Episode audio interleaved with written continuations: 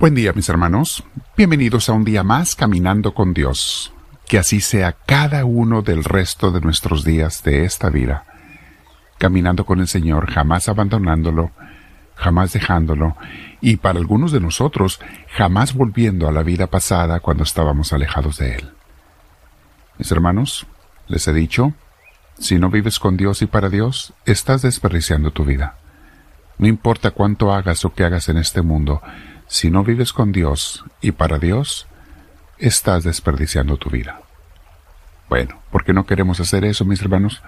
Comenzamos el día de hoy platicando con el Señor, meditando sobre tantas cosas que nos da cada día, nos ofrece en diferentes formas y maneras.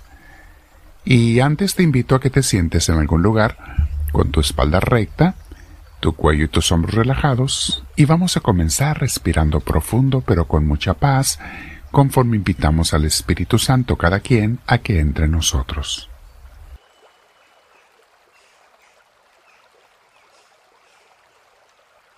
Dile Espíritu Divino, ven a mí, te lo pido. No te merezco, pero te necesito, y no quiero nunca estar alejado de ti, alejada de ti que todo lo que yo haga, piense y diga el día de hoy y todos los días de mi vida sea para tu mayor gloria, sea para fincar tu reino, que no sea una persona tímida, una persona timorata que no quiere hacer nada por ti o contigo, sino que más bien me atreva a de una vez por todas entregarte mi vida a ti, Señor. Allí en las cosas que estoy haciendo, en mi trabajo, en mi familia, en donde esté, entregarte mi vida a ti. Bendito seas, Señor Dios nuestro. Respiramos profundo, mis hermanos, una vez más. Muy bien, hoy hablaremos de un tema que se llama las líneas que nunca cruzaremos. Mis hermanos, hay ciertos pecados que son tan aberrantes, tan horribles, tan feos, que jamás debemos ni siquiera de pensamiento, ni siquiera de pensamiento considerarlos. Y todos debemos de tener bien claro cuáles son esas cosas malas o pecados que con la ayuda de Dios nunca haríamos, mis hermanos. Y por lo tanto, rechazamos hasta el pensar en esas cosas. No aceptamos ni siquiera temas o películas o, o chistes que hablen de esos pecados de una manera que, que pudiera siquiera hacernos pensar en ellos. Eh, rechazamos esas cosas, mis hermanos. Son pecados que no podemos tolerar ni aceptar bajo ninguna circunstancia. Cada quien debe saber cuáles son esos pecados. Cosas graves, líneas que están invisibles pero están en nuestra conciencia, en nuestra mente, en nuestro corazón, donde digamos, yo nunca, Señor, ni de chiste, haría cualquier cosa así. Es posible, mis hermanos, que antes de nuestra conversión, algunos cruzamos algunas de esas líneas. Por eso nos arrepentimos, por eso después nos convertimos, claro está, nos arrepentimos, recibimos el perdón de Dios, nos confesamos, nos arrepentimos de todo corazón y e hicimos el firme propósito de nunca más hacer esos pecados. He visto a mucha gente como han dado un giro muy hermoso en sus vidas de antes llevar una vida de pecado a superarlo y salir de aquello que antes los destrozaba. Les destrozaba su alma. Para algunos era quizá un vicio, para otros un pecado muy grande. Cada quien sabe qué es lo que eh, nunca jamás quiere volver a repetir. O tampoco hacer por primera vez. A lo mejor son pecados que nunca has hecho, que bueno, bendito sea Dios, pero no pienses ni siquiera por casualidad hacerlos. Y si alguien te invita, alguien que anda moviéndose en ese tipo de pecados, te invita a ser tu amigo, tu amiga, evítalos, recházalos como enviados del, del demonio. No puedes tener amigos, oílo bien, aunque digas que tú no vas a caer. O peor, que caigas en la tentación de decir es que le voy a ayudar a cambiar. Si no eres una persona cualificada para ello, ni te arrimes ni te arriesgues. No te reúnas con gente que está haciendo esos pecados terribles en su vida. Claro, mis hermanos, para superar las tentaciones tenemos que tener una amistad muy íntima con Dios. Porque sin Dios no podemos hacer nada. Solamente con su fuerza podremos superar las tentaciones. Por eso hablo de una amistad íntima. Creer en Dios no sirve de nada. El diablo cree en Dios y peca todos los días. Se trata de tener amistad, obediencia, sometimiento a nuestro Señor. Vea lo que dice San Pablo en Gálatas 2.20.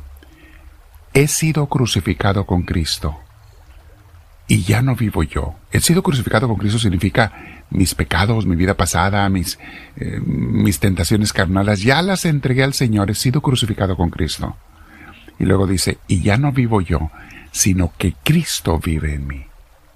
Esas palabras tienen un significado muy, muy profundo que obviamente no alcanzaremos a ver hoy. Pero medítalas. Dice, ya no vivo yo, sino que Cristo vive en mí. Lo que ahora vivo en el cuerpo, lo vivo por la fe en el Hijo de Dios, quien me amó y dio su vida por mí. Palabra de Dios. Si aún las cosas de mi cuerpo, todas están bañadas de la fe en mi Señor, o sea, del amor, de la unión, de la obediencia a mi Jesús, todo está bañado de Él. Ya no vivo yo, ya no importo yo, es Cristo quien vive en mí. Palabras tan hermosas de San Pablo.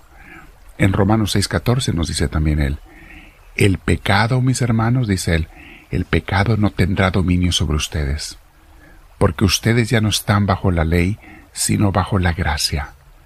O sea, ustedes ya no se mueven por obligaciones religiosas, aunque las hay, claro, pero ya no se mueven por eso. Se mueven porque están llenos del Espíritu Santo, es el que te llena de su gracia. Obviamente San Pablo está hablando a gente que camina con Dios, que es obediente a Dios. Y Jesús nos dijo hermosamente en, aquel discurso de las bienaventuranzas en Mateo 5.13 dice, Ustedes son la sal de la tierra. Pero si la sal se vuelve insípida, ¿cómo recobrará su sabor? Ya no sirve para nada, sino para que la gente la deseche y la pisotee. Palabra del Señor.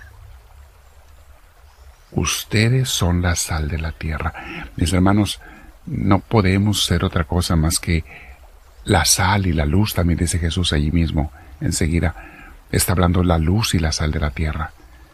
Ustedes tienen que dar testimonio a los demás. Si tú dices que eres un católico, o un cristiano, seas católico o de cualquier otra denominación, si te llamas cristiano, pero no das ejemplo de cristianismo, no inspiras a los demás a vivir de una manera más cristiana, habrá que cuestionarnos si de veras eres cristiano. Y eso vale para todos nosotros. Cada quien tenemos que cuestionarnos. Un auténtico cristiano es sal, o sea, le da sabor a la vida, no solo la propia, sino la de los demás. Les damos la luz del Evangelio a los demás, con comportamientos, con nuestros hechos y con las palabras también. Es importantísimo. Mi hermana, mi hermano, quédate meditando en esto el día de hoy, pero recuerda, hay líneas que no vamos a cruzar nunca jamás, y no debes ni siquiera pensar en esas cosas, porque tú ni, ni de accidente debes de, de caer en cualquier cosa de esas, con la gracia de Dios, claro está, con la ayuda y el poder del Señor, pero nos mantenemos unidos a Él. Comparte la enseñanza con tus contactos. Si no te has suscrito, hazlo aquí en las redes sociales, en YouTube, en, en los podcasts, en Instagram.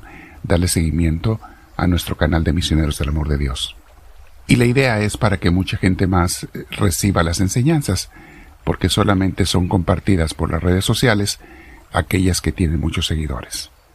Nos quedamos con el Señor el día de hoy, mis hermanos, y le decimos, háblame Señor, que tu siervo te escucha.